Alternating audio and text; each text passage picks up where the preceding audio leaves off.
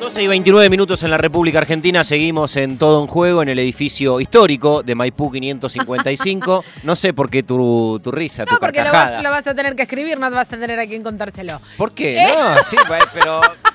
Escribilo en un tweet, hacete un hilo de tweet. No, ¿qué hilo de? Eh, Acá la- la en el edificio, No, no, no es réplica así, de la BBC. Estás equivocada, Natalia. La, la historia se mantiene viva también a través de las leyendas orales. Me voy a empezar a sentir como un viejo juglar a partir de. Sí, bueno, acá como en Grecia, de acá te vas a poner en la puerta. A, a se- acá en la puerta contando, yo les voy a contar a que seguir acá... contando historias. Por favor, qué ridículo. 12 del mediodía y 30 minutos en toda la República Argentina. Decíamos que vienen siendo semanas, y si me permite el gerundio, le agradezco muchísimo. Vienen siendo semanas en las cuales Boca, digo, Boca siempre es título, pero claramente ahora Boca también es polémica. Bueno, igualmente siempre lo es, ¿no? Sí. Eh, porque está sucediendo algo con las elecciones y mismo, vamos a escuchar, tenemos el audio de Juan Román que convoca a, a la marcha hoy, dice, voy a estar entre ustedes, voy a ser uno más de ustedes, como ya lo fue cuando hizo la conferencia de prensa. la salida de la conferencia. A la también, salida ahí también, se metió eh, entre otro- el pueblo de Boca. Sí, otro, otro momento también muy impresionante que yo lo recordé cuando ¿Eso lo lo vi. podría a- hacer a Mauricio Román. Macri? Espera, ¿qué estás hablando, Natalia, por favor? Cuando llegó a votar en las elecciones que, después 2019. que terminan poniendo a Jorge Ameal como presidente y a, y a Román como vice, el momento de la llegada de Ah, Román eh, a Mick donde estaban la- las mesas, ahí te das cuenta que evidentemente eh, se venía lo que sucedió en estos Mick últimos Jagger. cuatro años, que era la salida del macrismo del club y el ingreso de Román. Señoras y señores, lo adelantamos y está en comunicación Matías Daglio, comisión directiva de Boca por Boca es Pueblo, papá de Blas, también que me parece una, un, gran, una gran, un gran no, dato. no le vamos a preguntar por qué le puso Blas al pibe. No, no le pregunten ni tampoco de qué equipo es, ¿no? Por supuesto. Matías, ¿cómo va? Nato y Santi te saludan. Buen mediodía. ¿Qué tal? Buen mediodía para ustedes también. Me gusta, ya te estás, empe- eh, empezó la nota riéndose. Sí. Eso es bueno.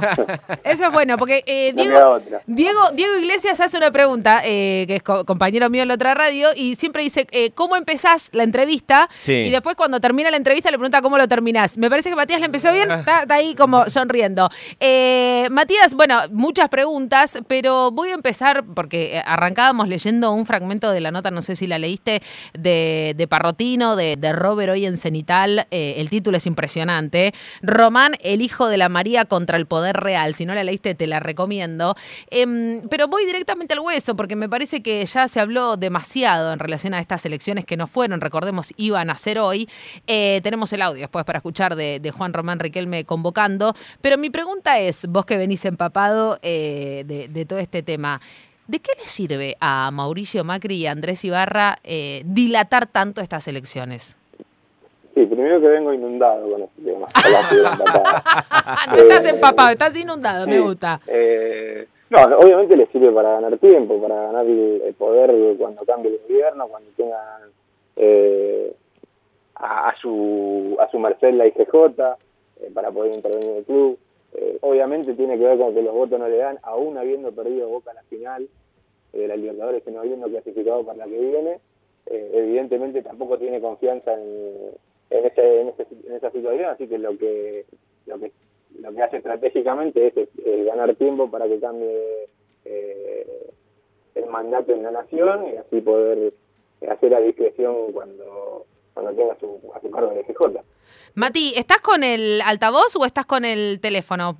No, estoy con el teléfono. Ah, bueno, bueno, no, por si querés probamos con el altavoz porque te escuchamos ahí medio, medio paposo, ¿vio? Pero vamos probando, no te preocupes. Ahí lo pongo por las dudas. Ay, mirá, te escuchamos perfecto ahora, viejo. ¿Querés repetir la respuesta? mentira, mentira. Eh, bueno, vos decís ganar tiempo y, y para mí, eh, entiendo totalmente tu, tu análisis, eh, para mí está perdiendo tiempo. Yo creo que está perdiendo credibilidad, digamos, y está perdiendo lo, lo que había construido en los, los años que estuvo en Boca, digamos. Yo creo que si bien nosotros tenemos un montón de, de críticas para hacer a los 16 años de, de gestión, eh, nadie puede dudar que eh, se ganó todo, que, que la elección de Bianchi, que más allá que a muchos, mucha gente se lo reconozca a él, creo que ganamos todo a pesar de Macri. Eh, obviamente hay mucha gente que como no está en el, en el día a día ni, ni hizo revisión de esos años, eh, no lo ve así eh, y creo que esto creo que esto perjudica esa imagen. Eh, me parece que está claramente uno puede ser puede ser opositor puede tener ideas contrarias a las que se están eh, a la que están haciendo, con la que se está gestionando el club hace cuatro años eh, y puede ir a disputar el voto de los socios y de las socias con esas ideas, digamos. Yo creo que lo que están haciendo hace cuatro años con el poder mediático, con el poder eh, judicial, con el poder económico, eh, es perjudicar directamente a Boca, más allá de la gestión. a Boca como institución, a Boca como club, a Boca como emblema popular, digamos. creo que han hecho un montón de cosas durante estos cuatro años que es directamente perjudicial al club y creo que muchísima gente ya lo, ya lo vio, ya lo ve así. Matías, hay una definición eh, instalada para estas eh, elecciones que, la verdad yo concuerdo bastante fundamentalmente con la última década en Boca, ¿no? De, presentarlo de, alguna manera, lo, que tiene que suceder en el acto eleccionario, como la batalla definitiva. Y digo, más allá de los personajes. Marvel, es Marvel esto. Sí, no, pero más allá de los personajes, que, que es lógico y creo que aplica también en esto de, de, una disputa política definitiva con, con, los dos máximos personajes de cada uno de los espacios, eh, fundamentalmente y profundizando un poco más, es cuando se va hacia el contenido de las elecciones. Y ahí creo que también tiene relevancia y también se, se puede acomodar esa definición de la batalla definitiva. Porque me parece, y lo ha dicho durante varios pasajes en las entrevistas, que dio Román, que desde el modelo que se está hablando de uno y otro lado, bueno, evidentemente eh, puede eh, quedar bien plasmada en esa definición, ¿no? Eh, ¿Cuál va a ser el, modelo de club? ¿Si, irá Boca si seguirá Boca con la intención de ser una asociación civil sin fines de lucro o irá a ser una unidad de negocios? ¿Lo ves también desde esta manera en el trazo grueso, la discusión este, política de cada uno de los espacios? Sin duda, Boca fue una, fue una unidad de negocio durante 25 años para, para ese poder económico con Macri a la cabeza.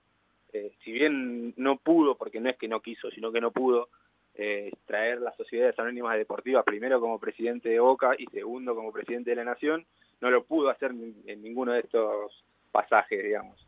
Eh, pero creo que es creo que es su máximo objetivo, digamos, no solo no solo con Boca, sino con el fútbol en general y ahí creo que yo no me saco la camiseta ni para dormir eh, ni para bañarme, pero sí eh, entiendo que esta es una pelea que va más allá de Boca para todos los clubes y todos los clubes se, se manifestaron en esa en esa sintonía hace dos semanas. En la asamblea de AFA, ¿no? También en AFA, ni hablar, pero públicamente fue una... ah, decís en las redes sociales, bien, bien, una perfecto. que salió desde el ascenso, y al día siguiente lo replicaron casi todo. Era eh, y tiene que ver con, con que el club que, los clubes dejen de ser de los socios. Eh, y otro punto que, que, va en ese camino es el tema del estadio. Macri durante un montón de años eh, quiso sacarnos de la bombonera. Primero con los terrenos de español, segundo unificando una, tratando de, de, llevarle a Vélez una, una propuesta para unificar el estadio. esa etapa famosa de Olé que decía de, que sería un sueño tener que Boca y River tengan el mismo estadio como como Inter y Milan, cosa que solamente se le puede ocurrir a un tipo que no es hincha de boca, digamos, más allá eh, del, sentimentalismo por el club eh, o por cualquiera de los clubes, una idea así no tiene que nada que ver con un hincha de un club, con nadie, con alguien que, entiende lo que es la identidad popular del club más importante del país. Eh, creo que esos, creo que esos dos ejes son los más importantes, las sociedades anónimas deportivas contra las, asociaciones civiles sin fines de lucro y el estadio shopping o lo que le quieran o como le quieran llamar eh, nuevamente ahora contra la bombonera.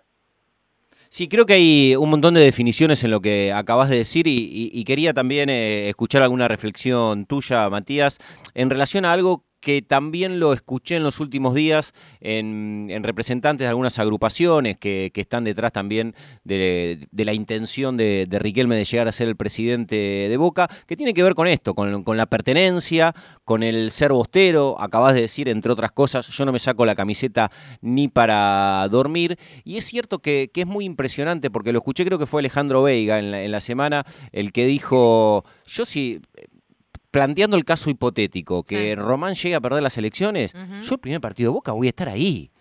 Y mis compañeros de, comisión directiva y, las agrupaciones que, apoyan el proyecto de Román, cuando Boca juegue, si, si llega a ser presidente Ibarra, van a estar en la popular, en la platea, ocupando el espacio porque es lo que motoriza nuestra vida. Y nosotros sentimos al club nuestro y vamos a estar acompañando. Y sin embargo, del otro lado lo que pasa es casi la, antípoda. Aparecen de repente cuando están absolutamente desligados del club con la intención de, de quedárselo. Y ahí también hay toda una, una definición, primero de, identidad y de pertenencia hacia lo que, a lo que quieren acceder, que es el poder del club.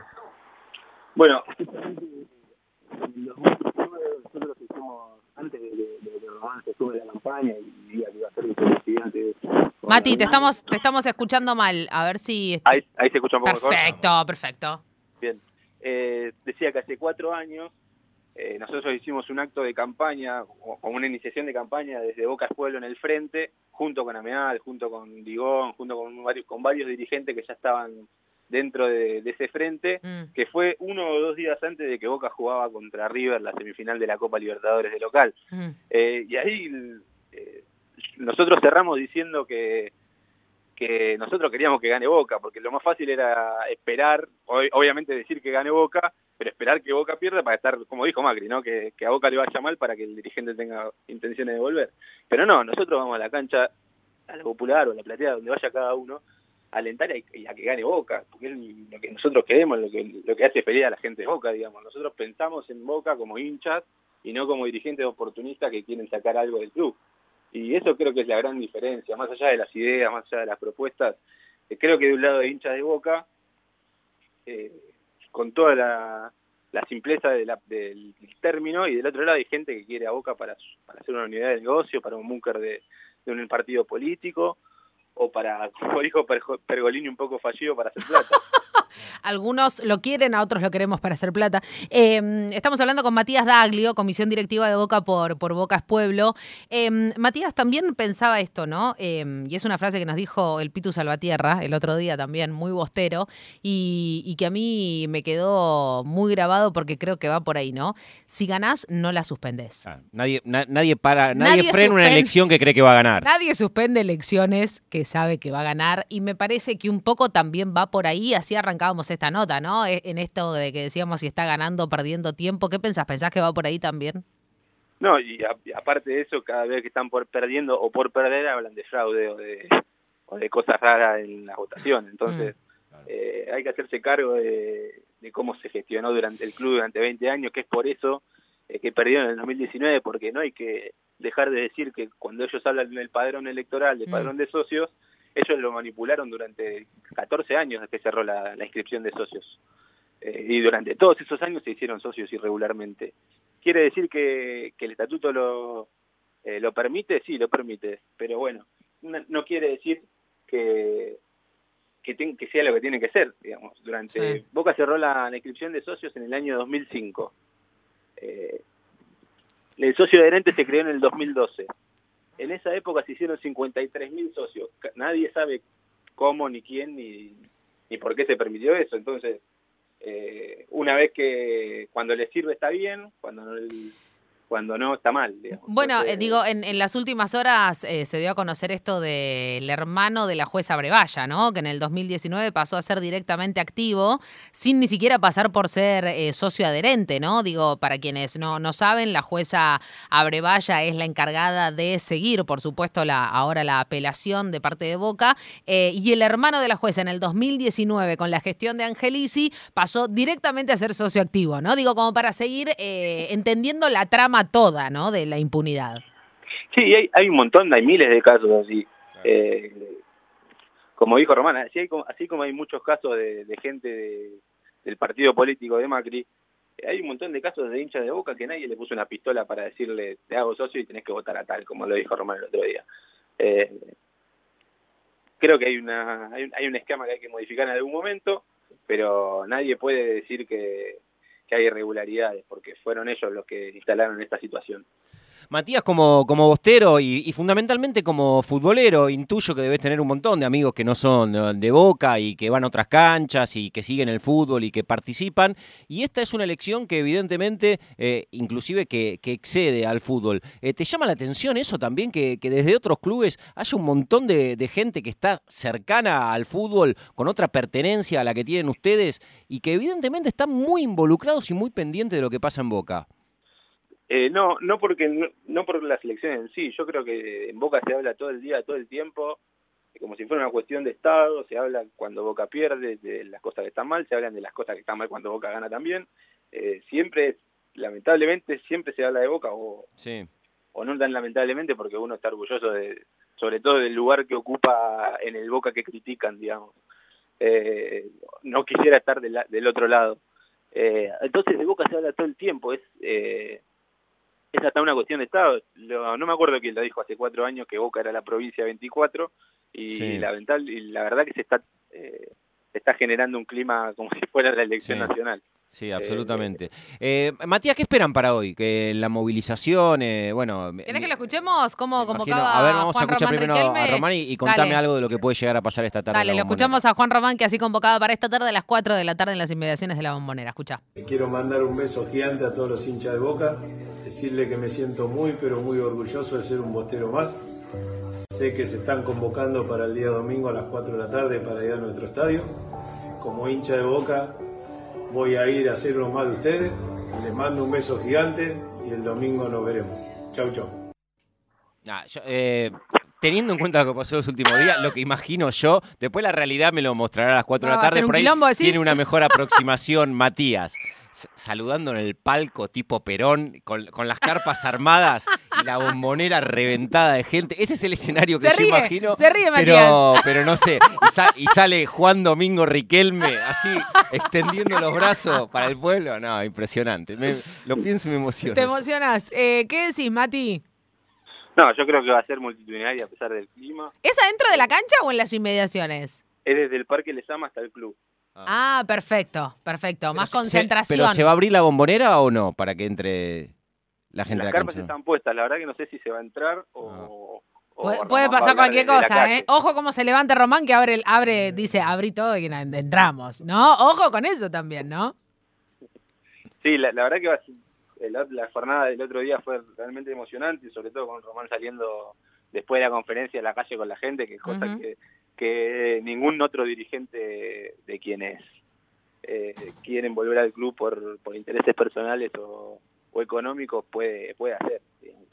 Eh, creo que ninguno puede ninguno genera lo que genera Román eh, y creo que más allá de lo que está en disputa y más allá de la imagen de Román, creo que la gente que va a ir hoy está muy consciente del daño que le pueden hacer que le están haciendo al club y que le pueden hacer si lo intervienen o si o si ganan las elecciones la oposición.